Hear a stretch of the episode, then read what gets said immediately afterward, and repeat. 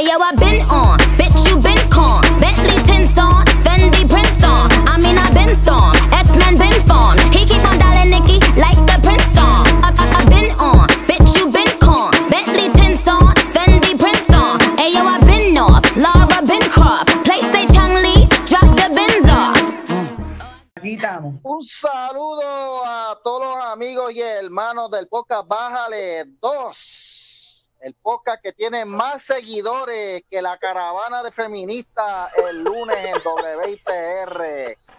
Vamos a estar hablando de eso. Vamos a estar, vamos a estar Dios hablando de. Vamos a estar hablando de eso, vamos a estar hablando, por supuesto, del tema del momento que es coronavirus, vamos a estar hablando de otras noticias bien interesantes que se las puse ahorita allí. Así que si usted no está leyendo el- la página, usted no va a saber de qué vamos a hablar hoy, pues se va a enterar cuando empecemos. Pero mientras tanto, gente, les presento a mis amigos de siempre, Denise Lebron, Un placer estar con ustedes otra vez. Oscar Lozano, Desde el Millennium Falcon. Espérate, espérate. La presentación de Denis está, inco- está incompleta. Vente. Sí. Saluda, Führer. Ah, ok, ahora sí. Si no, si no está el Führer, mano, mira a Hitler ahí. Este, Mira, y tenemos- tenemos un gato invitado, ¿verdad, Mikey? eh, la Führer. El gato Esto es un gato mío que salió con la, con la, con la pollina y el bigote Hitler y se llama así mismo Hitler. Obvio. Miren, y ese muchacho que ustedes ven ahí, que se parece a uno de los cantantes del grupo que toca Chop Suey, ¿cómo que se llama ese grupo? Ah, este, a System of a Down, te parece al que tiene la chiva de blanca y negra, de no, blanca y roja, roja y negra. Su Rockerman. Eh, eh, Héctor Pérez, Su Rockerman. ¿verdad? Que el- la de él es blanca y negra como la mía. Mira, Héctor. Pérez, gente que lo conozcan, si ustedes no lo conocen, ustedes tienen, lo, si- pero si ustedes no lo conocen ahora, lo van a conocer. Pero si usted es seguidor de la eh, comunidad indie, la música indie en Puerto Rico, de seguro usted ha visitado la página Indie Riot, que cumple 10 años. Eh, ¿Cuándo es que lo cumple, Héctor? Ya este mes fue, por eso está la promoción puesta online y tenemos los banners de promoción y toda la chulería, porque este mes fue, que hace 10 años se creó la idea de lo que es Indie Riot a base de la falta que había de como de promoción de, de- en este tiempo a las bandas independientes, el apoyo que había no era tan, ¿saben? Había un medio que estuviera continuamente ahí, que estuviera promoviendo, poniendo los anuncios, regando los banners online, todas las chulerías. Entonces, Lorisa Villasca, que es la creadora de esta tremenda idea, que le agradezco mucho donde quiera que esté, está en Estados Unidos, lo más bien, salió con esta idea, me lo comparte, al principio compartiéndome unos sketches de lo que es el arte, el logo. Luego me hice la idea y a mí me pareció perfecto porque yo estaba ya en ese entonces de fotógrafo. Y ahí comencé, enseguida para ese tiempo, me acuerdo, ¿te acuerdas de Moisty Park? En Cagua, Moisty. Diantre, Pues ahí en. Moisty se hizo un show Yo me una acuerdo. banda y una cosa que realizamos nosotros, quedó bien brutal. Esa fue mi primera segment hace 10 años atrás Ya. en Moisty Park. Y ahí compartí con un montón de gente que hoy son mis queridos amigos, panas y colaboradores de esta idea. De hace 10 años atrás que ha soplado, ha temblado. Sí, Ahora sí, ha lo que hecho no ha todo. Pasado. Y Moisty estamos aquí Park. Moisty Park era parte como que de un avivamiento de, de skating, porque en Bayamón a la vez también tenía Sí, algo, en- sí. ¿te acuerdas? En Santa Rosa también que había algo en... Santa Rosa Skate Park, en, en Sí. la parte de arriba del, piso. Sí, mano, yo nunca fui, tú sabes que yo soy bien, gre- yo, yo corría skate, pero por Bobolón nunca fui. A ninguno de los dos, mano, está loco por ir. Mira, yo quiero imaginarme a Oscar cogiendo skate, mano, de verdad. Me encantaba, mano. Lo que pasa es que ahora va a ser una, ba- una ballena encima de un palito de fósforo. Michael. Mira, Michael, Oscar se parecía a aquella época al, al- al corazón sagrado de Jesús. Tú sabes Jesucristo ese que pintan. El corazón sagrado de Jesús, de verdad, país. Sí, Pero pintan la sí, pelú, pelú, Oscar, Oscar flaco, tiene cara de que cuando era chamaco era, tiene una cara de selfo bien brutal, Sí. tú sabes, así, con el pelo corto, pero medio peludo, así. Corriendo Nah, skate, esto bien esto. El Mira, este- el pelo hasta, hasta las nalgas. ¿Tú no has visto la Sí, foto? sí, porque Oscar, Oscar era un rockero de esos rockeros que no, que no se bañaba, que usaba jacket de mahón. Mira, Héctor, pero tú, Ah, tú eres, este, tú eres Héctor. músico, Héctor. Tú eres músico, ¿verdad o no? Mm, No, músico frustrado, podemos decir que sí, toca batería, de vez en cuando me la quilla cantante. Tú eres Llameaba músico. con una banda, con unos panas míos por ahí, pero eso de llamear a aparte, no, no tuve la oportunidad de tocar en una banda así de, de- Ven acá, de mano. Tú sabes que todos nosotros empezamos en el cuarto, eh, practicando y todo eso. ¿Cómo, cómo se llamó tu, prim- tu, tu primera banda? ¿Cómo se llamaba? Pues todo el mundo siempre tiene No, sí, un... fue- era un corillo, era un corillo de pana a lo loco y de la manga production, pues yo en la batería Was the lead o el líder a la guitarra y terminamos tocando fucho, jazz, reggae, whatever. Hasta las 4 de la mañana tomando vodka barata con China. Todo lo que hacíamos. Qué loco. Pero Mira, Héctor. vacilón, vacilón. Sí, mira, Héctor, te pregunto, ¿cómo Claro. está ahora mismo la, la- el, el ambiente de la música india aquí en Puerto Rico? Pues, mano, hubo de momento un pucho, un pequeño avivamiento, por decirlo así, donde había un montón de actividades, mano. Antes de este stop repentino social, había unos choques, yo estaba volviendo loco acá diciendo, mano, no puedo ir a este, y voy a aquel, y voy a otro, y voy a este, Ah, voy a sí, otro. sí, estaba bien activo. Este, mano, con, con panas como el de Hacienda Isabelita, estaba haciendo unos shows brutales allí. Entre lo que es Handlebar, entre lo que es eh, mi amigo Anita allí de Rocking Clouds, que estaba llevando bandas locales también, mucho venue nuevo que se estaba abriendo y estaban invitando bandas. No lo hacían antes, lo estaban haciendo y yo estaba, ¿cómo estoy? ¿Cómo puedo estar en los dos lados? Pues vamos un ratito en este y después vamos al otro Ujú. sacó un par de videos, sacó un par de fotitos, los pongo en la página después. ¿Sabes? Estaba chévere, estaba bien activo. Estaba bien activo. Lo que pasa es que en el público, en lo general, no se promociona tanto lo que es la música. Entonces, cuando tú sacas esto y sale al público, le das share, la gente pega a ver, dice, ya, yo no sabía que había tanto talento, tanta banda. Sí. Lo único que están viendo es el fucking reggaetón y los cacos de mierda de esto, mano. Sí, sí, Pero sí. no se dan cuenta que aquí hay músicos, que aquí hay talento, aquí hay exponentes, aquí hay otra cosa, hay más mundo además de eso. La gente como que no mira más allá de esas porquerías que tú acabas de decir, mano, esa gente han acaparado Ese todo. Entonces, como la que tú, con, con la que tú bregas, que me encanta, la música india me encanta. Y música alternativa, todo ese, todo ese tipo de música, la, si, la conocemos. Si tú hablas de eso, te dicen, ok, boomer. No, mamá, no somos boomers, somos. Lo que Me pasa cago- es me que cago en el ok boomer, esa mierda, mano, de no, verdad. verdad, Mira, mira, mira. Ok, boomer. Dijeron OK Boomer y salió Michael allá gritando. Mano, la verdad que, que me sacan cada vez que salen con esa mierda, ¿verdad, mano? Me sacan. que con cualquier cosa que tú digas te dicen, ok, no era eso, Michael, no era a ti. Está bien.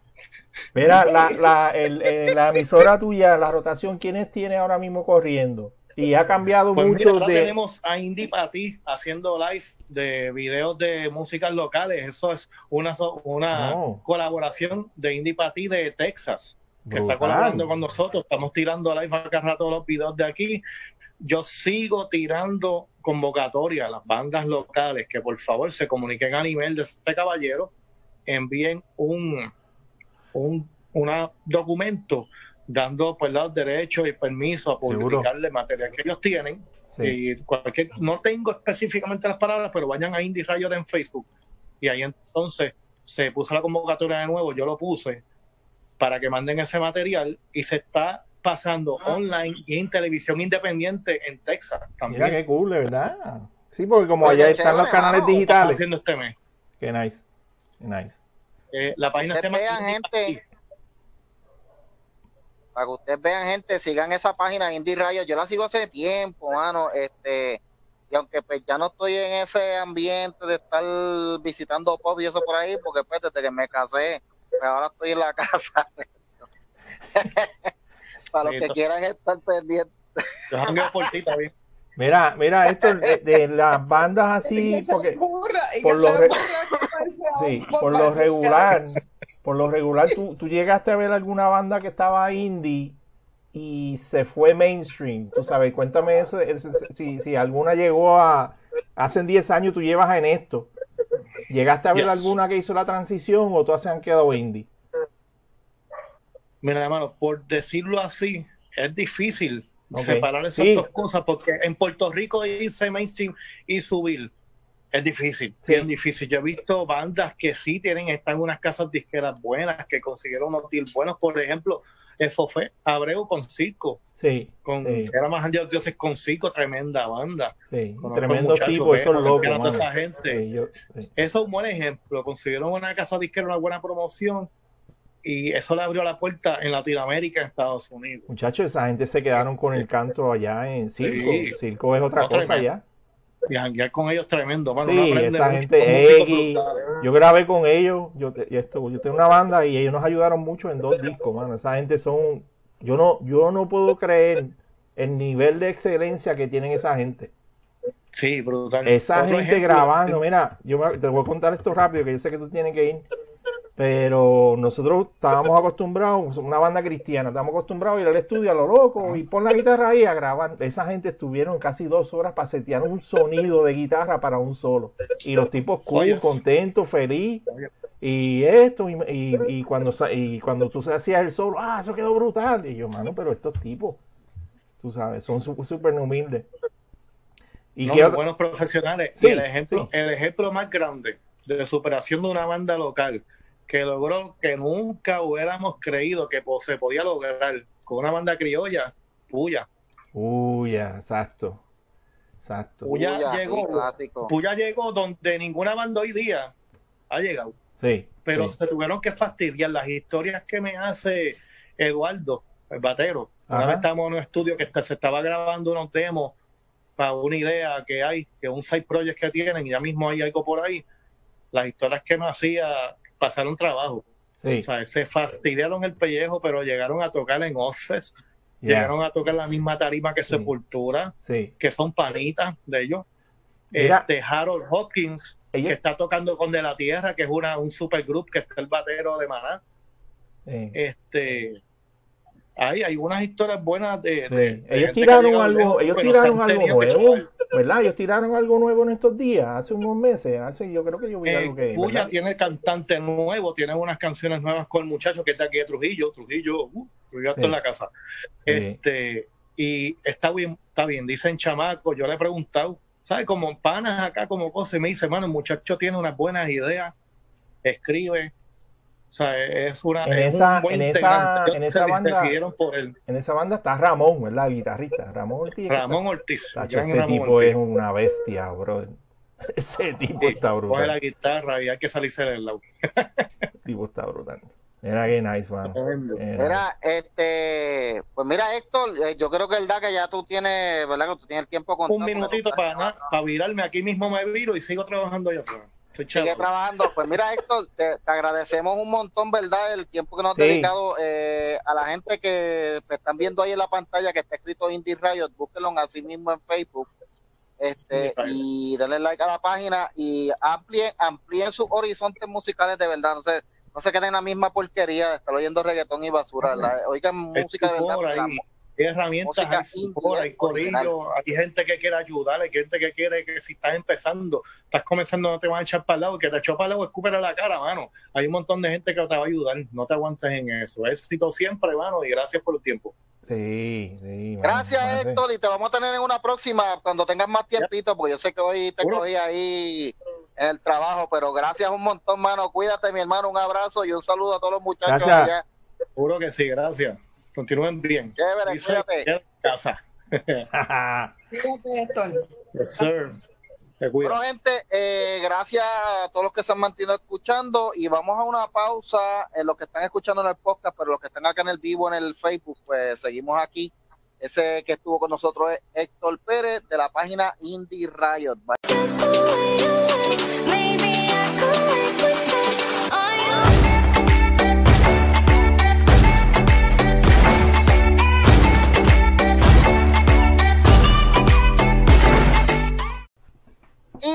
Regresamos al podcast Bájale 2. El podcast que está más pegado que un chicle en el pupitre de la escuela.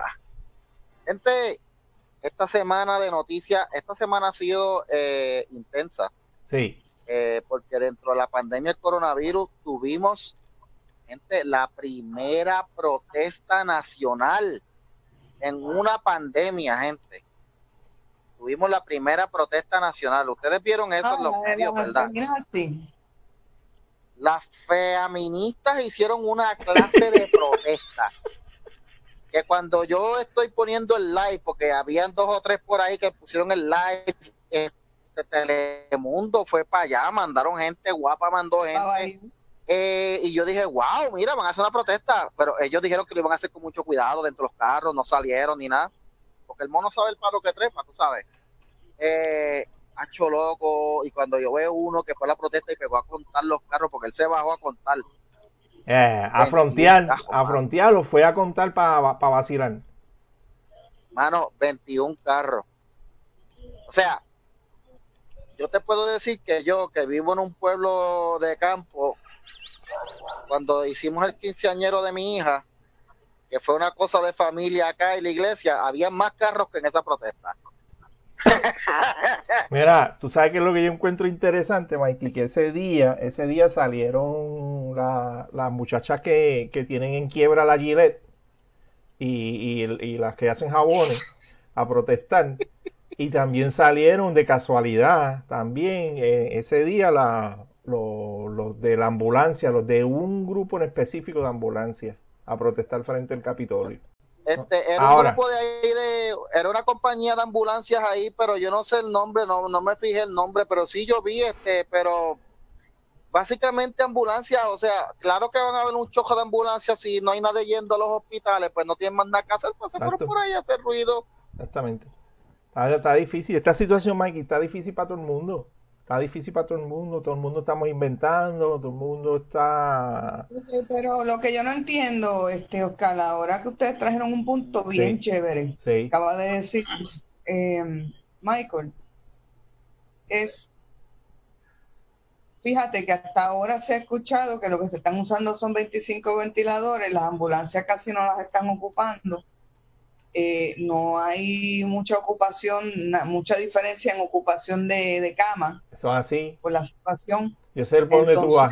Sí, sí. Lo, que yo pregunto es, ¿a dónde puñeta está el peligro, la emergencia? Sí, sí. De hecho, eso se puede... la gente dejando de cobrar. Estamos deteniendo la economía por una mierda. O sea, que me perdonen, pero... Ah, que para junio llega el pico. Vamos a suponer, ok no han cumplido con, la cantidad de, pruebas necesarias para ir este, llevando un tracing de lo que está pasando. Perfecto. Pero es que con la cantidad de gente yendo a los hospitales, si, si verdad estuviéramos jodidos, estarían los hospitales abarrotados. Sí. Con la gente este, asfixiada. Sí, ¿Me entiendes? Y eso tampoco se está oyendo. Sí, lo que pasa, Denise, es que eso... Se está oyendo por lo bajo ni se está oyendo en noticias, que los hospitales estén abarrotándose de gente asfixiada con problemas pulmonares o respiratorios, ¿tú me entiendes? O sea que está bien, no hicieron pruebas, no están cumpliendo con las pruebas, perfecto, el gobierno está fallando ahí, pero ¿y por qué en lo bajo, que es donde uno sabe si el gobierno está fallando o no, no están habiendo la cantidad de personas en los hospitales que se, que se esperaba? Sí. Sí, bueno, lo que pasa es que eso, eso tiene varias explicaciones. Y si tú te vas desde el principio, en la China se, China se mantuvo calladito al problema, al peligro. Cuando surgió el peligro que hicieron en 10 días el hospital, y todavía me quedo sorprendido con eso.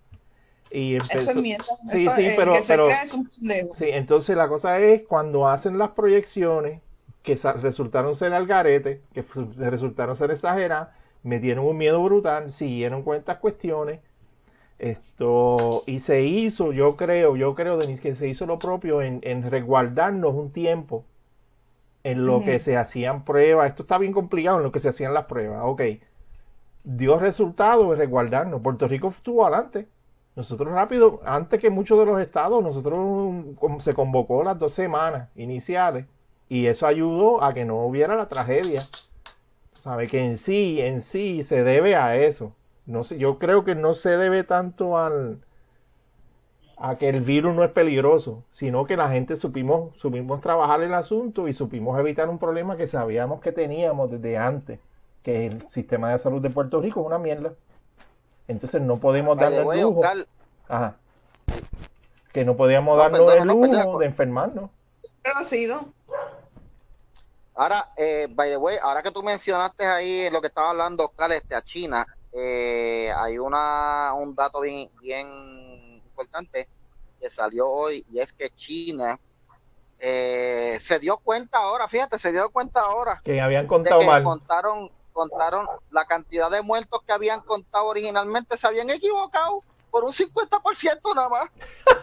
Uy, perdona, fue que no contamos bien los muertos. Y nadie le cree, que aquí nadie le cree tampoco ese número, Mikey. Ese número está muy No, nadie, bajito. nadie se lo está creyendo, nadie lo está creyendo, pero tú sabes, pa, pa- eh, eh, yo eh, cuando yo vi eso dije, fíjate, se les, se les, se les perdieron los números de los muertos que habían por 50% nada más, o sea que si reportaron 100, en realidad habían 150. Estamos Sí. diciendo aquí un número para Sí, ponerlo sí. en dar un contexto para que usted sepa, la gente sepa.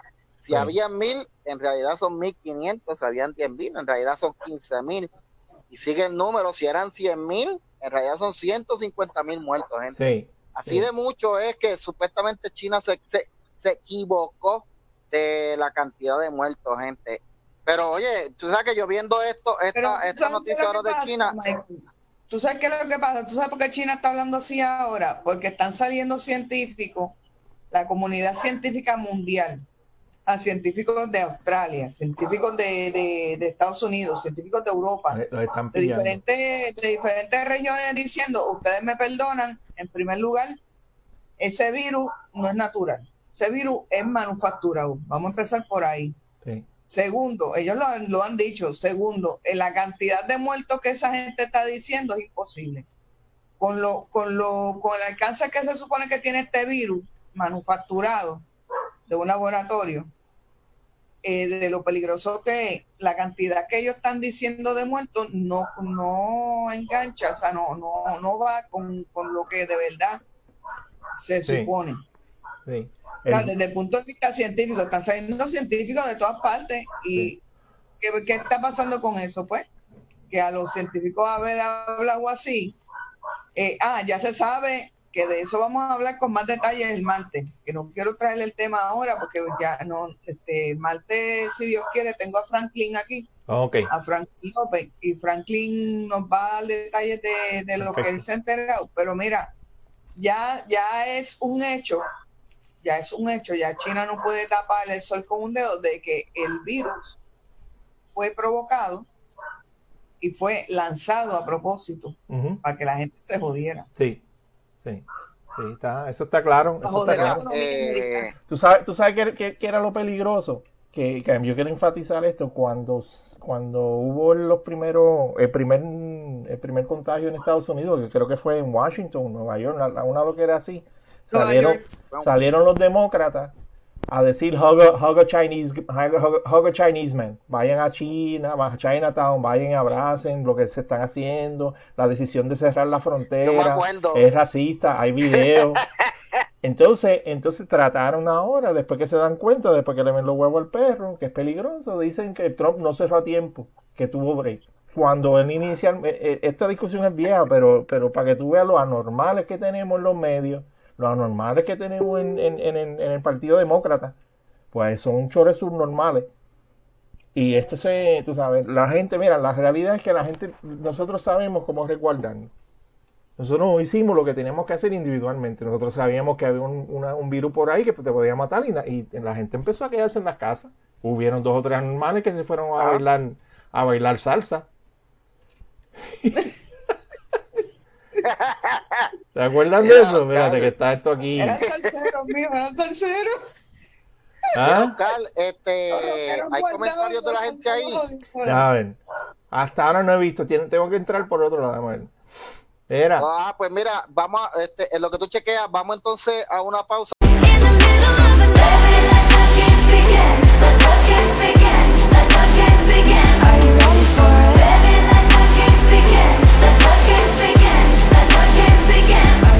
For it?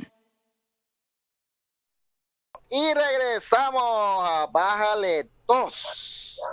El A ver, podcast que sí lleva bien los números. como en China ya que están contando de menos. Aquí sí estamos contando bien. Ok, Mikey, lo, lo que hay, lo que hay es un comentario. No, Facebook nos tiene bloqueado. Sí, eh, maldita sea Facebook con todo. Ese es el- esa es la excusa, esa es la Regresamos excusa. aquí al podcast de Bájale 2. Mira, gente, esta, esta semana eh, una noticia que me llamó bastante la atención es que las Naciones Unidas, aquí estas dos noticias que voy a dar ahora tienen que ver con dinero. Eh, la primera es que Donald Trump decidió retirarle los fondos a la Organización Mundial de la Salud A la OMS. a la OMS porque eh, dice Donald Trump que gracias a la Organización Mundial de la, de la Salud, que es la que se supone que tenga, es verdad, el mundo en, eh, alertando sobre este tipo de cosas que pasó en China, ellos, lo- ellos eh, lo que dicen en inglés, downplay la pandemia al principio, o sea, le restaron importancia a la pandemia al principio, diciendo que no había contagio, y de hecho hay pruebas de eso, de que no había contagio de humano a humano, que esto estaba circunscrito nada más a China, que- y entonces, ¿qué pasa? Que muchos países pudieron haber actuado más pronto si la Organización Mundial de la Salud hubiera actuado, hubiera dicho lo que tenía que decir, que esto se está sabiendo desde noviembre. Ya se estaban viendo los casos en China y la Organización Mundial de la Salud no levantó la bandera que tenía que levantar. Y Trump decidió retirarle el dinero. Eh, o sea que le quitó el dinero a la Organización Mundial de la Salud. Dijo, le vamos a quitar dinero, lo que investigamos a ver cuál es el rol de esta gente, porque nosotros dependíamos de ellos para ver si, ¿verdad? Eh, eh, ellos son los que se supone que están velando este tipo de brotes y no hicieron lo que tenían que hacer. Entonces, otros que se van a quedar sin billetes, y esto tiene que ver también con Estados Unidos, son las Naciones Unidas. Ah, que sí. para el fin del mes Sí. si no reciben el dinero de Estados Unidos y de los otros países, se van a tener que eh, cejar y cancelar un montón de programas porque no están recibiendo dinero, porque los países están usando el dinero ahora para atender la crisis de la pandemia, en, ¿verdad? Para, para sus distintas gente. Provocada por, por los panitas de ellos. Y ellos están tapando a China, pues saben por carajo. De hecho, eso es lo que dice Denis, ¿verdad? Que eh, hay una percepción de que la Organización Mundial de la Salud estaba como que tirándole la toalla a China y tirándole la toalla es que fue tan irresponsable,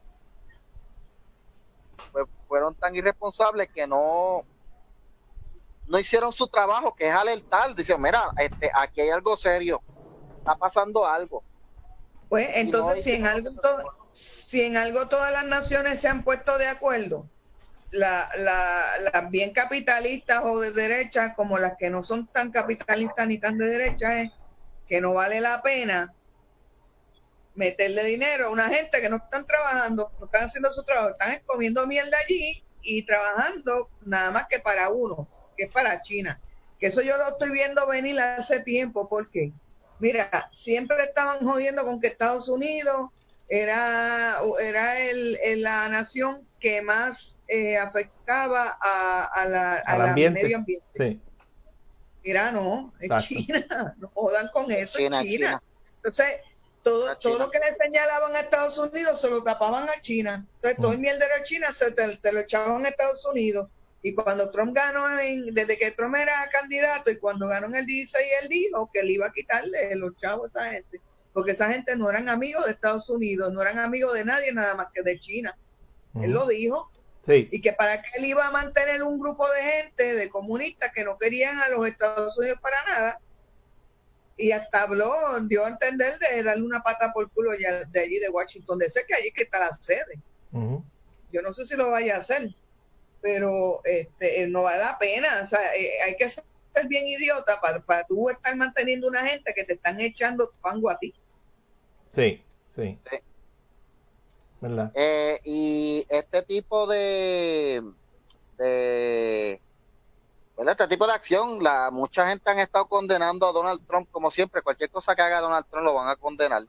Seguro. Eh, hay una, hay una yo- sí, yo les voy a decir que yo al principio, cuando yo escuché a Donald Trump decir que le iba a cortar los fondos a la Organización Mundial de la Salud, dije contra, pero en este momento no debería ser. Todavía lo creo, porque para bien o para mal es una organización a nivel mundial que es la que establece la guía eh, médicas para muchas cosas, diagnósticos, y es la que sirve Pero como de guías, guías a médicas de los qué? sistemas de salud del mundo. Pero guías médicas de qué? Si esa gente no han establecido un carajo ni han ayudado un carajo con con esto. Lo que han hecho es crear una histeria y tapar a China. Yo, yo entiendo que esa gente no sirve para tres carajos, esa gente hay que, y, ah, y otra cosa que yo estoy oyendo hace tiempo, y estoy totalmente de acuerdo. La ONU nace en el 1949, había una organización idéntica a la ONU. Cuando pasa la Segunda Guerra Mundial, se disuelve esa organización y entonces nace la ONU en sustitución de esa organización anterior que no recuerdo de verdad el nombre. Mira que, Era la Liga de las Naciones. mira Ramón. Ramón Torres le La Liga de dice, las Naciones. ahí te dice Pues, que China, y- y- China le dio, China le dio chino a todo el mundo. Eso es lo que dice uno de los Bájale 2, de los fans de Bájale 2. Pues la, la ONU desde un principio no cumplió con su, o sea, con, bueno, con su cometido para decir tema. Rafael Lenkin, que es el creador del, del término de genocidio,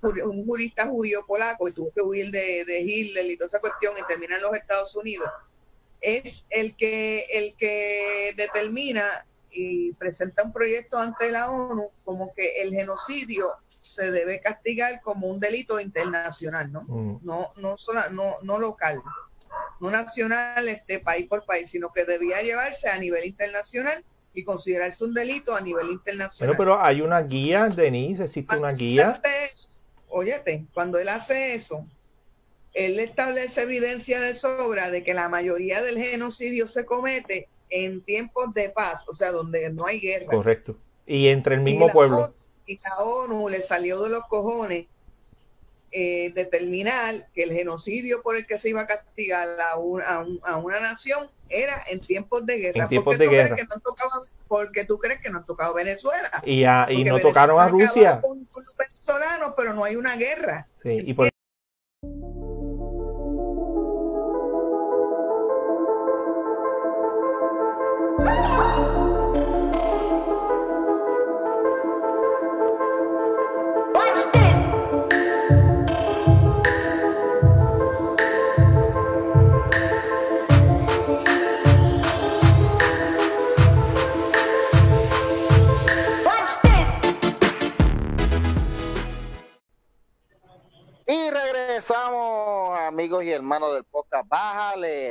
Gente, eh, ahorita se nos cayó la conexión, pues, porque las cosas que pasan, gente, así que ustedes saben cómo es la cosa. Eh, si usted quiere que no se nos caiga la conexión, pues, eh, búsquenos auspiciadores o dennos chavos. Así que, una de dos. Así que usted tiene esa opción. Yo hago un Patreon y usted nos dan los chavos y compramos un mejor software y todo lo demás o ustedes siguen con estos cortes, ustedes escogen. Si les gusta, paguen. Si no les gusta, pues entonces sigan cogiendo eh, la basura de Jay Fonseca y todo lo demás. Pero anyway, gente, estamos aquí en vivo otra vez en, en el en Bájale 2, en el live en Facebook. ¿Saben que digo eso? Pero este, eh, eh, es un tough love, es como si fuera un papá Sí. rico dándole regañitos. ustedes. Sobre todo. Yo los quiero, los quiero mucho, aunque les tenga que caer a fuetazo a veces, pero los quiero mucho. Es como mi mamá cuando me caía con la cojea me decía, tú me vas a agradecer esos correazos a mí. Y yo, y yo acá, y yo acá por dentro de hacho, bueno, con ganas de hablar de malo y todo, mami. Pero, Todo el mundo pasó dije, por "Ya, eso. es verdad, mami". Por eso fue que Gracias, salimos, gracias. por eso fue que salimos gente de bien con esos cantacitos de amor. Exacto, yo, no, ma- mami, gracias por esos correazos, gracias por esos correazos, ¿verdad? Este, pero sí, sí, así que a todos ustedes, yo los quiero mucho, gente, pero les hay que darle un fuetazo de vez en cuando, así que se me tranquilizan. Pero, gente, eh, uno que no recibió suficientes fuetazos cuando era pequeño fue Jay Fonseca, gente. Eh, Fonseca- Jay Fonseca, toda esta semana, tú sabes que por más bien que esté todo, tú puedes tener el día más lindo de la, de la, de la vida y llega Jay Fonseca, macho, y A eso es como, macho, mano, es literalmente la caga. O sea, yo a veces veo, yo digo, mano, ¿por qué ponen el programa de Raymond? Digo que el programa de Raymond como quiera no es comedia, ¿sabes? Porque no da risa. ¿sabes? A mí, a Eh, mí no pero- me ninguna. Dice, ay, pues está bien, ay, es Plinia, desde hace 80 años con Plinia, eh, con los personajes de CGME, que ya no soy de esto. Y, y tú te, y tú, je, je, pues me río, pues porque no hay más nada que diablo. Pero, este, tú ves que pasando un ratito un rato chévere, con sketch de comedia, Sí.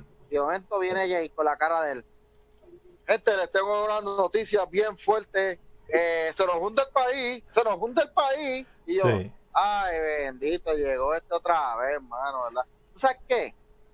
Jay Fonseca, yo estoy seguro que era el chamaco en la escuela que cuando estaba todo el bonche hablando, de momento él entraba, hacía un comentario bien estúpido y, y había que darle una piña. Sí, él me tiene cara de eso, que le gustaba comer galletas.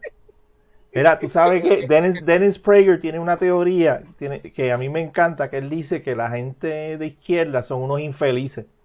Porque a todo, a todo le encuentran algo malo y a todo hay que arreglarlo. No ellos creen, quieren un mundo tan perfecto y creen que los humanos tenemos la capacidad de vivir la utopía ahora, que por eso están aborrecidos, porque nada es perfecto. Entonces la gente de derecha o de centro tienden a ser más felices porque entienden que nosotros somos todos unos mamones estúpidos que cometemos errores.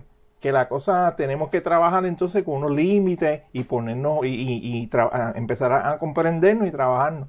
Por eso Jay es un infeliz y por eso Jay está soltero y por eso Jay es eh, eh, esto va a terminar obeso, muere de un infarto, calvo y solo con 20 con mil gatos. Es más, Denise y él se van a hacer panas. Deja ponchar a Denise. que- Deja ponchar a Denise. La cara tuya, Denise, te voy a ponchar. y que no va a gato. morir con mil gatos, va a morir con 20 mil perros, porque hay muchos infelices que les gustan los perros también. Pero ustedes, ustedes entienden, ustedes entienden lo. ahora mismo de Sí. frente. Sí. No, Pero- de verdad, no, que cono- y tuve un vecino, tuve un vecino que tenía 25 perros. Sí. Pero por eso es Mikey, por eso es que él es así. O sea, la gente utopista, la gente, la mayoría que creen en la izquierda, el socialismo, todos creen que No, este mira, mundo, el este- cielo, no, no, no. el cielo No, se supone que tú esté me aquí. perdonas, tú me perdonas. Añádale, zúmbale, el zúmbale. tipo, el tipo bien deep inside y en su vida privada es muy feliz con, con los chavos que No, le pagan. y yo creo que no. a él le pagan. Yo creo que A no. él le No, yo creo que pagan no. Sí. para, para transmitir esa infelicidad, esa supuesta infelicidad, a- para eso le pagan. Sí, pero Igual que al, al, al acomplejado este del nuevo día. Tipos pan. Todos son, sí, pero todos, todos son unos infelices, Denise. Todos son unos infelices. Mira, Y, y quieren, y quieren que el mundo se, te- quieren que el mundo esté igual de infeliz que ellos y se pueden, y se pueden sí, mamar- exacto, se- que, se- que- sí. que haya infelicidad. Se pueden, Pues se mira, pueden coger una base, montarle un vaselina, un, un palo y ya sabes lo que pueden hacer con el palo. Mira, tú sabes que Jay estaba entrevistando en estos, en estos días al secretario del Departamento de Salud. Mm. Entonces, eh, yo no sé de dónde Jay saca la información que estaban habiendo muchos falsos positivos. Eh, digo, este, falsos negativos. Eh, falso negativo es que, pues nada, tú fuiste a hacerte la prueba del COVID, te metieron el palo ese por la nariz hasta lo último sí. y te hicieron la prueba que y salió negativo, pero en realidad tenías COVID. Y eso puede pasar. Sí, Eso, eso puede pasar. Pero Jay estaba él, él venía en la entrevista y decía, ¿y qué usted me dice de esto? Que yo estoy recibiendo información, según Jay, según Jay, estaba recibiendo información de hospitales que estaban habiendo muchos falsos eh, negativos. Y el secretario del- del Departamento de Salud le contesta, bueno, yo no estoy recibiendo esos números acá. Entonces, yo no sé si Jay lo que tenían eran ganas de fastidiar porque eh, un secretario de un departamento de salud no puede dar información, porque obviamente por la posición que tiene, él no puede dar una información que no sean números y estadísticas. sí, Pero Sí. Jay seguía insistiendo. sí. Mira, Denis se durmió. Ella está relax, ella está relax. Pues mira, Jay seguía insistiendo, sí, pero los falsos negativos y los falsos negativos. Y decía, pero mira, me cago en nada. Él sigue jodiendo con los Mira, falsos negativos. Te voy a decir algo, Él Michael. quería que hubieran falsos negativos para sembrar un- Sí. un- una, una duda y sembrar pánico. Pero mira, mira, mira el nivel que está llegando de absurdo, de absurdo la, la prensa, estúpida, bruta, animal, que ellos están, ellos quieren que de en dos, dos o tres meses se hayan desarrollado unas pruebas exactas, precisas, que te den con, con, con, con las variables que puede dar un virus entre tantas personas. Y ellos están molestos que, que, que, que puede ser que falle. Pues claro que van a fallar si están bregando con algo nuevo. Están haciendo ahora mismo en la marcha. Sí. Eso es lo que no sabe la gente. Las pruebas que se están haciendo ahora mismo en la marcha.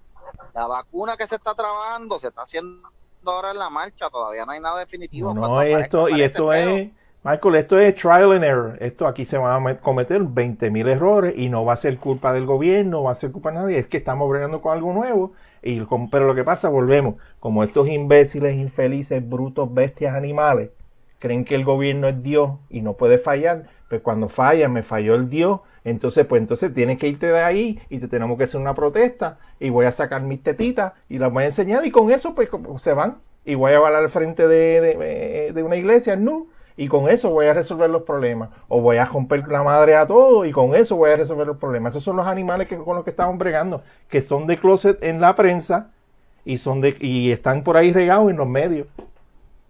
Eso está, estamos en eh, algo eh, nuevo, vamos a fallar. Todo el mundo tiene que cuidarse. Yo soy responsable de mi salud. Yo, yo me tengo que guardar, yo me tengo que cuidar. Si hay 20 animales por ahí sin máscara, ese es el problema de ellos, que se mueran. Tú sabes, suena cruel, pero que yo me tengo que cuidar. Mira, sabes que la eh, lo de los falsos negativos, pues yo me puse a preguntarle a gente que conocen, gente que trabaja en hospitales y eso, y les pregunto yo, ven acá, y si ustedes ven una prueba negativa, ¿ustedes la pasan dos veces o algo? Yo, mira, lo que me dijo una de las personas que trabaja, mira, esa prueba se hace en la nariz, la de la nariz, me dice la persona anda, que la que te, la que te meten el palo por la nariz, Sí, eh, es la más certera, porque la que te hacen por la sangre, a menos que tú que la, la enfermedad esté a un nivel muy desarrollado, no van a mostrar anticuerpos y te puede dar un falso negativo. Es más probable que te dé un falso negativo a que te dé un eh, a la de la sangre a la que te hacen por la nariz. Porque la nariz pues la, la ponen ahí, qué sé yo. Eh, la cosa es que es posible que hayan negativos, eso puede pasar. sí Michael, Ahora, porque es ¿qué que no que pasa? Que la persona, sí, que, pues, ¿qué es lo que pasa? Que la persona en el laboratorio, es más, mira, ¿sabes qué? Yo le puedo dar un ejemplo, el ejemplo mío del año pasado, que yo estuve hospitalizado dos semanas. Yo llego, eh, yo llevaba semanas con problemas para respirar, llego al hospital un día que ya yo estaba aquí, le dije a mi esposa, mira, me voy para el hospital porque de verdad que no estoy pudiendo respirar, la máquina me estoy dando terapia, no me está abriendo pulmones ni nada, me voy al hospital. Me hacen pruebas, gente, a mí me hicieron la prueba, me hacen prueba de, para ese tiempo la de, de- me hacen prueba de, eh, la cosa esa del, del flu esa, cuestión, me meten la del palo en la nariz, gente, ustedes saben que yo di negativo, yo di negativo a esa prueba, muriéndome ahí asfixiado.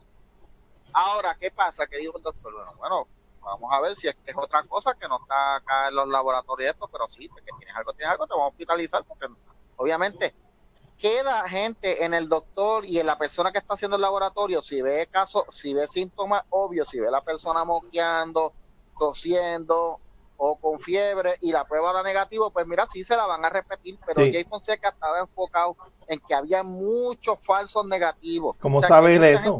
¿Cómo él sabe eso? la prueba.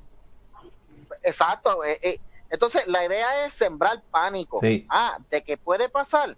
Claro que sí puede pasar. De hecho, yo vi una noticia, la pusimos en Baja de Dos hace poco, de que se están dando los casos de personas que dieron positivo, fueron al hospital, se recuperaron y están dando positivo todavía. De nuevo, sí, sí, que va, se va, puede, se puede dar, se puede dar, y, y es que Está, está, estamos en territorio nuevo, Michael, estamos en territorio nuevo, Sí. la responsabilidad, vuelvo y te digo, la responsabilidad Sí, de uno es cuidarse y no depender de que, de que alguien me, me, me venga a rescatar, pues no va a pasar, no va a Ahora, pasar. esa- Ahora, Exacto. esa insistencia de los medios de querer a la cañona, como quiera que pase algo malo, de verdad ya cansa, mano. O sea, de verdad cansa. De hecho, les voy a leer algo que pusimos en la página, que obviamente la gente quiere que hablemos de esto, y es lo que pasó en Guapa, en el Hospital Lima. Le, escuchen esto.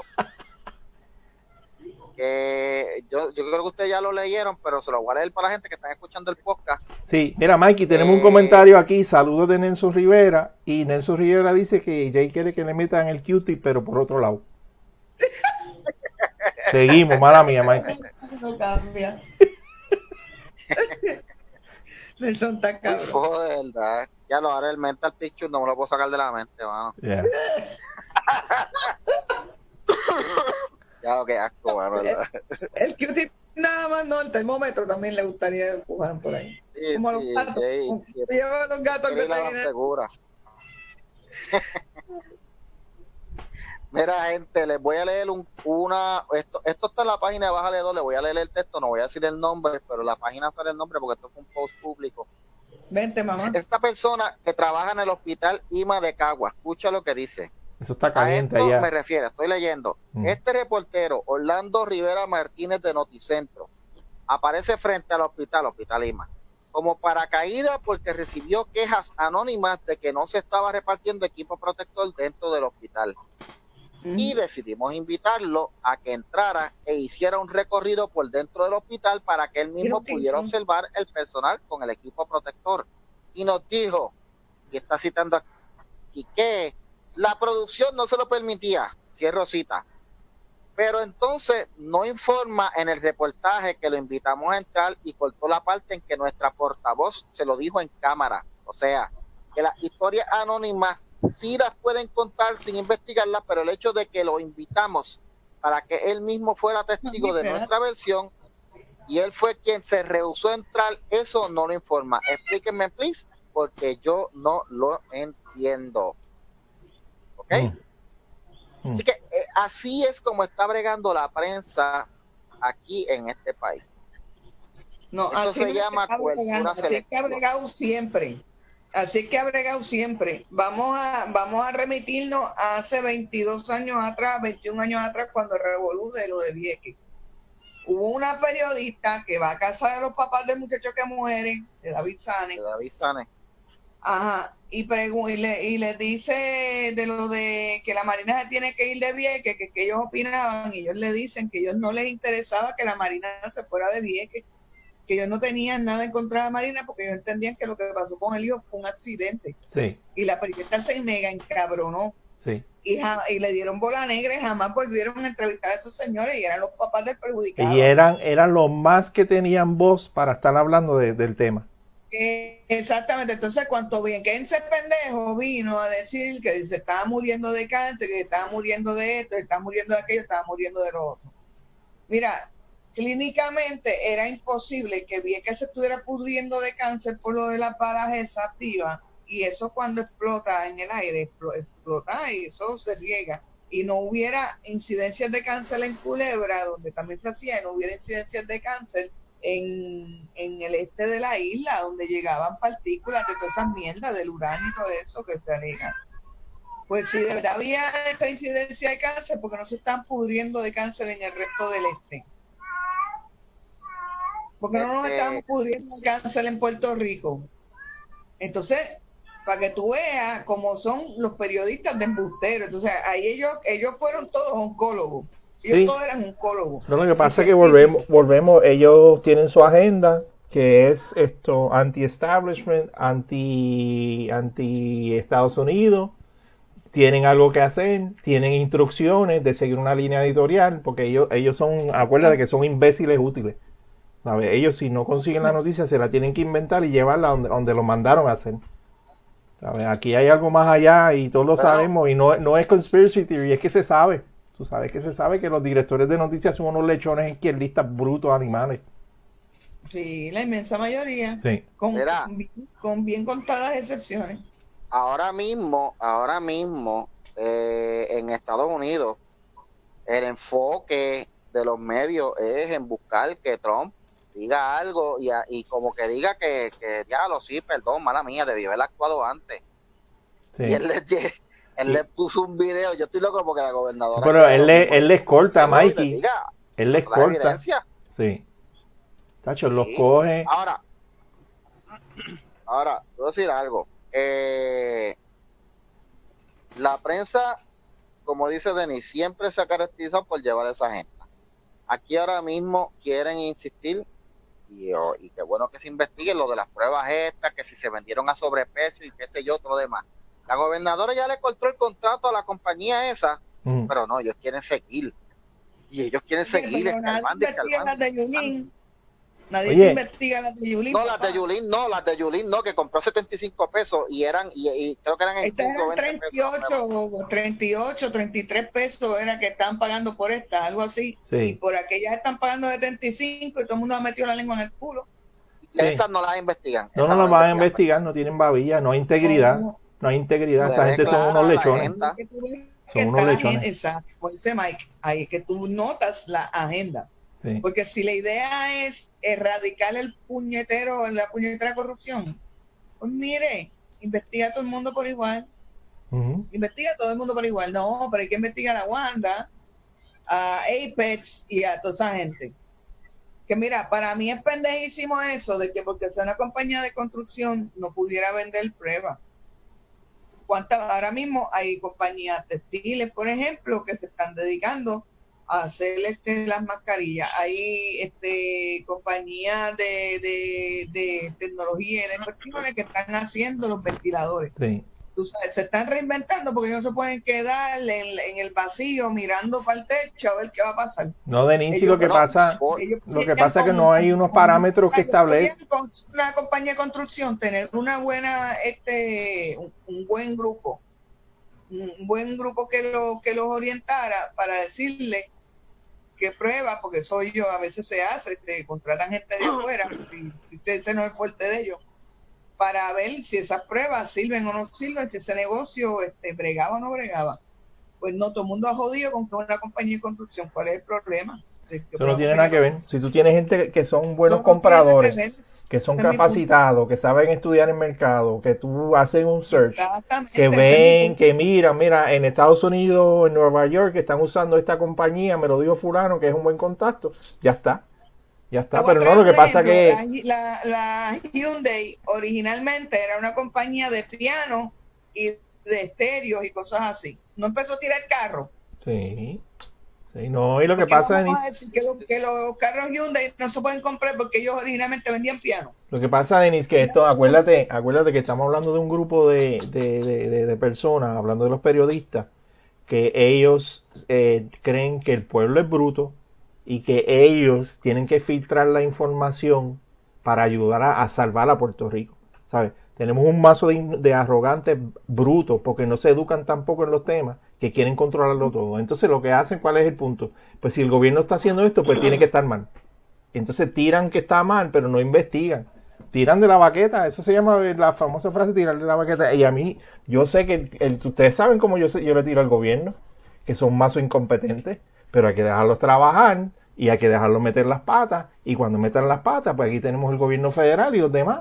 Pero no se puede parar el proceso como siempre estamos haciendo, este cagadero que hay, este despelote que hay. Porque, porque, pasa, pa- pa- pasan Rico cosas peores. más. Puerto Rico no ha prosperado más, Puerto Rico no ha arrancado como tiene que arrancar por, por esos temas que tú estás trayendo ahora mismo, eh, la educación, que Mike mejor que nadie puede hablar de educación. ¿Desde cuándo puñeta Pedro habló de traer este, la educación este, por medio de, de métodos métodos de, de tecnología? Eso se está haciendo en un montón de lugares. Hace tiempo que las, que las libretas de anotar, las libretas de papel y cartón ya no se usaban en un montón de sitios y él quería, hace veintipico de años atrás, empezar a bregar con computadoras y tablets y toda esa mierda. Que todavía las tablets no estaban, pero las computadoras sí. Sí. Pues no. Todo el mundo Mira. jodiendo porque no, hay que Mira, seguir con la libreta superior. Mira qué una- jodienda. Yo te voy a decir una cosa, esto de las pruebas, a mí nadie me quita que es que era, estaban buscando meter a un pana para, para que ellos compraran, sacarle el que estaba comprando, como hicieron con Whitefish, ¿te acuerdas? Que, estaba- Sí, sí, que, sí. que- que después acomodaron y salió que era que estaban acomodando a, la- a- a las panitas de esta gente. Es lo mismo. Sí. Aquí lo que hay siempre es, no, no, no, no, eso no puede, eh, están comprando mal porque yo tengo el que, llámate a fulano, entonces pues, pasa el contrato para allá, entonces ahí una pellizca. Este, ese, este es la gente que, con la que están allá arriba trepada en el gobierno. Con esos animales somos los Así que que estamos van, eh, bregando, eh, eh, ¿sí? la, la prensa la, sí, la prensa está yendo ahora mismo a las conferencias y a las entrevistas al gobierno con los topos cargados. Ya ellos Sí. quieren una respuesta y van las preguntas no van dirigidas a descubrir, sino a confirmar lo que ellos quieren que se confirme. Sí, y esa sí, es la diferencia. sí. Y mira, No, no es, no es descubrir, no es saber, no, ellos quieren eh, confirmar y, y confirmar un prejuicio. y la Yo te hago la realidad, pregunta a ti, La realidad, Mikey, es que aquí yo creo que ninguno de los tres estamos defendiendo a, a lo indefendible. Lo que queremos es que se hagan las cosas coherentemente, de una manera inteligente, y que no nos falte respeto a la inteligencia de lo que estamos viendo. ¿Entiendes? Hasta las Papi, te oyes bajito. ah, Oscar, te oyes bajito, sí. Te oyes bajito. hasta, los, hasta los mismos chamacos, hasta los mismos nenes, un nene de, de- de- ve, la- ve los ve las conferencias de prensa y se da cuenta que están haciendo revolú. Que, Ahora estoy- que están al garete, que están haciendo preguntas estúpidas. ¿Ve qué hace un doctor Chopper metido ahí? Que ese es mi, mi- yo no, yo no sé, yo no me explico qué hace ese, ese tipo ahí metido. El problema no es que sea doctor Chopper, es que, es que hace unas preguntas de acuerdo a, a lo que él brega. O sea, él ha demostrado que él no ve más allá de bregar con Chopper. O sea, ¿Qué no es hace que él ahí? se llame doctor Chopper, es Pero que ¿qué él no hace? tiene la, Exacto, la pero capacidad estamos- de preguntar cosas importantes más allá. Pero estamos en una emergencia médica. Entonces el animal lo que hace es hablar de, de- de tostitos que lo están cobrando más caro o de refrescos que están muertos. o- ¿Me entiendes? Saca ese tipo de ahí. Sí, sí. Todo el mundo con las pruebas, ¿no? Y que se pe- y sale Doctor Chopper. ¿Y por qué y por qué subieron el precio de los tostitos y el queso en los supermercados? ¿Qué es lo que está pasando? Eso es culpa tuya. Eso, ¿qué Eso es pasa? culpa Y- tuya, y, Wanda. tú dices, ¿qué le pasa a este, tú sabes? ¿Y por qué la- están subiendo el precio? ¿Y por qué la gente está muy pegada? Y tú no puedes despegarla, mandita. Eso es culpa tuya. Eso es culpa tuya. Mamá. Mira, este, este, yo creo que ya no, ya no te- me acabé- se me acabaron los temas. Este, vamos a ir rapeando para ir terminando. Eh, Oscar, ¿tienes comentario la gente ahí? Déjame ver, déjame, te voy a decir ahora. Eh, ah, sí, mira, Nelson Torres dice, yo me pregunto de lo mismo, Doctor Chopper. Eh, Mr. Ton- Mr. Mr. Tonita, que no sé qué es eso. ¿no? Que Tonita nos está escuchando. Saludos a Mr. Tonita. Mr. Tonita tiene un blog, eh, Sí. un podcast que se llama The Great Zone. No, pero eso es que él está Sí. diciendo, él está recomendándonos ese podcast, eh, Nelson, Nelson, Sí, sí. que veamos ese podcast. Eh, yo, yo lo escucho, Mr. Tonita, saludos. Eh, yo escucho el podcast de él, se llama The Great Zone. Sí. Muy bueno. Ok, y lo que está, bueno, mira, toca, eh, parece que la gente está de acuerdo con lo de Dr. Chopper. Pues, yo no sé qué hace el tipo ahí. Esos son los comentarios. O ¿Estamos sea que eh, en general la gente está, eh, la gente está, hay un malestar, hay un malestar por la prensa hoy en estos días, principalmente porque perdieron el norte, el rumbo de buscar la verdad. Mira, Sí. sí, claro que hay que indagar y, y que descubran todos los chanchullos que hayan y si hay, y si el gobierno está pagando a sobreprecio, todo demás, mira, siguen descubriéndolo. Pero, mano, de verdad, hagan preguntas para descubrir, no para Sí, confirmar. pero vuelvo, vuelvo al tema. Y, o sea, volvemos al tema. O descubrimos a todo el mundo o encubrimos a todo el mundo. Sí, O sea, no, Sí. no, no me venga a joder con Wanda Vázquez y me tapes a Yulín, cabrones. sí, ¿sabes? estoy de acuerdo. Tan mal está una como la otra. Sí. Y el, el, el- ah, que Yulín es alcaldesa, sí, cabrones, pero Yulín es alcaldesa de la zona de mayor población de Correcto. Puerto Rico, la capital. No se hagan los pendejos. Es como si fuera casi una vice, una vicegobernadora. Sí, O sea, pues tiene la eh, mayor eh, ser población. es casi ser un vicegobernador. Así que no me vengan con esa mierda. Y ay, no, no han dicho que San Juan es la ciudad donde más gente infectada hay. No te lo van a decir. Correcto. Nada, nada de esos detalles te los van a, exaltar, a resaltar. Sí. Nada. Sí. ¿Sabes? Di- Dime las cosas como son, o mejor no me digas tres carajos, porque no te voy a oír y no, no voy a, no voy a darte rating. ¿Para qué yo te voy a dar rating a ti y tú dices que te sabes cojones? Entonces, si tú dices lo que a ti te sabe los cojones, ¿dónde está la, la imparcialidad y dónde está de verdad eh, la misión de erradicar la corrupción? En ningún lado. Estás erradicando la corrupción del PNP, pero estás tapando a del popular. Correcto. Mira, con esa, con esa frase de Denis, vamos a ir cerrando entonces y despidiéndonos para el próximo martes que vamos a estar aquí en vivo comentando las noticias porque vamos a hacer el, el martes va a ser live, no va a ser podcast. Esto lo estamos grabando hoy porque va- estamos grabando el podcast en vivo. Así que gente, eh, hoy lo hicimos así porque estamos grabando el podcast en vivo. Esto que usted está escuchando hoy, pues lo va a escuchar después en el podcast cuando lo editemos y todo lo demás y lo saquemos. Así que pero los que lo escucharon en vivo, pues mire, felicidades a ustedes. Pero si usted lo quiere escuchar después, eh, obviamente porque estoy por aquí por Facebook, porque va a quedar grabado. Pero lo puede escuchar también en el podcast cuando lo compilemos y lo editemos Sí. y todo demás. Que se lo agradecemos un montón a todos ustedes. Y recuerde siempre, gente, sea, o sea, lea, Sí. piense y pase más allá del titular. No se quede en el titular nada más. Sí, Ok. sí, sí. Y Yo quiero añadir algo, Mikey. Yo creo que, yo creo que, eh, como tú dices y como dice Denise, la, la prensa está fuera de control. y la gente se tiene que empezar a dar a respetar. Tú sabes, no lo auspicien, que eh, si están siguiendo a un periodista y está por, eh, te está sacando de quicio, eh, dale un follow, bloquealo. eh, y, de verdad porque te, te cuesta, te cuesta salud. La gente se cree que no, pero te, te te están haciendo daño. Y, se- y nos merecemos un respeto, nos merecemos unas preguntas inteligentes, nos merecemos una clase periodística más, más preparada, menos bruta, menos estúpida, que, que sea seria. O sea, que sean gente seria, como, como somos los puertorriqueños. La realidad es que nosotros nos gusta vacilar, pero, no- pero queremos que se hagan las cosas bien y que sean. Que usan la. Exacto. Y, y cuando y cuando tengamos una prensa así inteligente, cejamos este podcast. Sí, no- nos vamos, salen de nosotros. Ese es el reto. Así que, ah, vamos, ese es el reto. Cuando tengamos una prensa inteligente y objetiva, cejamos el podcast. Sí, sí, estoy de acuerdo. Así que, Nunca. Porque me- me- me- nosotros con Cana, bueno, se los dijimos, pero tratamos, tratamos. Sí, vamos a hacer lo- lo- las tres versiones de Ojeda en un par de años. Hay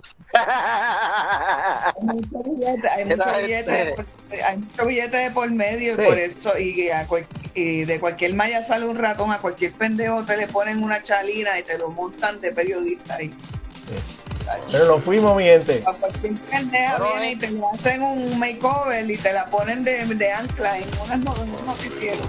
A cualquier le espanta pájaro. Bueno, eh, eh, en guapa es, si se ve bien, la ponen de ancla. Si está media ya, que ya los años ya le, la gravedad le jaló todo para abajo, pues la mandan para la calle a reportar. Bendito. Uy. Mira, gente, nos vemos entonces para la próxima. Pero espérate, antes de despedirnos, ¿dónde vemos a Denis? ¿Dónde te encontramos, Denis? Lebron Denis en, en Instagram y Denis Lebron en Twitter. Esta cuenta de Facebook yo no tiendo a darla porque yo eh, generalmente la uso para cuestiones familiares y esta cuenta yo la tenía como una cuenta alterna para cuestiones familiares. Baja que mi cuenta original todavía la estoy tratando de, de recuperar, me la tumbaron. Sí, no dejes esa cuenta. Eh, Oscar, ¿dónde te conseguimos? a ti? Eh, Oscar Lozano en Facebook, en Twitter y Facebook también, Boricua Chronicles, que estoy, me estoy portando bien, no estoy fastidiando tanto. Tenemos coro ahí, tenemos este ahí. Sí. Y Mikey, Sí, Mikey, ¿dónde te conseguimos a ti, Mike? Esa- Estoy esa oyendo un es gato. nada. Mike, ¿dónde te Ah, consiguen? no, espérate. De, eh, Oscar, antes de decir el mío, yo quiero que escuchen el podcast de Oscar Da Vinci Shop. Eh, yo lo yo lo escuché los otros días, la entrevista que él le hizo a esta autora venezolana del libro, eh, ¿cómo que se llama el libro? No más, Oscar? Este, el libro se llama No más feminismo. Eh, la autora Jorvis Esparagosa la hicimos una, una entrevista en Venezuela. Eh, nos conectamos por gente, Zoom. Sí. Escuchen esa. escuchen Está brutal, ¿verdad. Mikey? Sí. es una entrevista que te abre bien los ojos, te pone bien en perspectiva lo que es el, lo que la- lo que se está viviendo en las universidades con el adoctrinamiento de la izquierda, que la gente se cree que es por porque que nosotros hicimos esas cosas, pero gente, los que estudiamos en la universidad lo hemos visto y los que lo están viviendo ahora sí, pero escucha esa entrevista porque mire, es bien al grano ahí y de verdad que Oscar le, le hizo unas preguntas bien inteligentes, así que David, Gracias, Mikey, gracias. Estoy aprendiendo con ustedes. A mí me encantó. Yo Las, universidades están cabronas y las facultades de medicina y de derecho también, o sea, te bloquean. Si tú no Sí, tienes no. la mentalidad esa izquierdosa, te Sí. bloquean. De Te víctima. joden la vida, Tristemente. te hacen Sí. la vida imposible y si pueden colgarte, te colgan. Sí. A ver. Tristemente. Bueno, mi gente, Bueno, nos fuimos. ya me está dando el warning. Desde China me está, el Ah, Zoom pues. me está dando el warning. Yo creo que nos cortaron, no nos extendieron, no nos extendieron porque hay un traductor allá y se dieron cuenta que estamos, estamos tirándole a que Estamos hablando mal de China y se molestaron, sí, sí, se molestaron. Eso fue, eso fue. La gente, eh.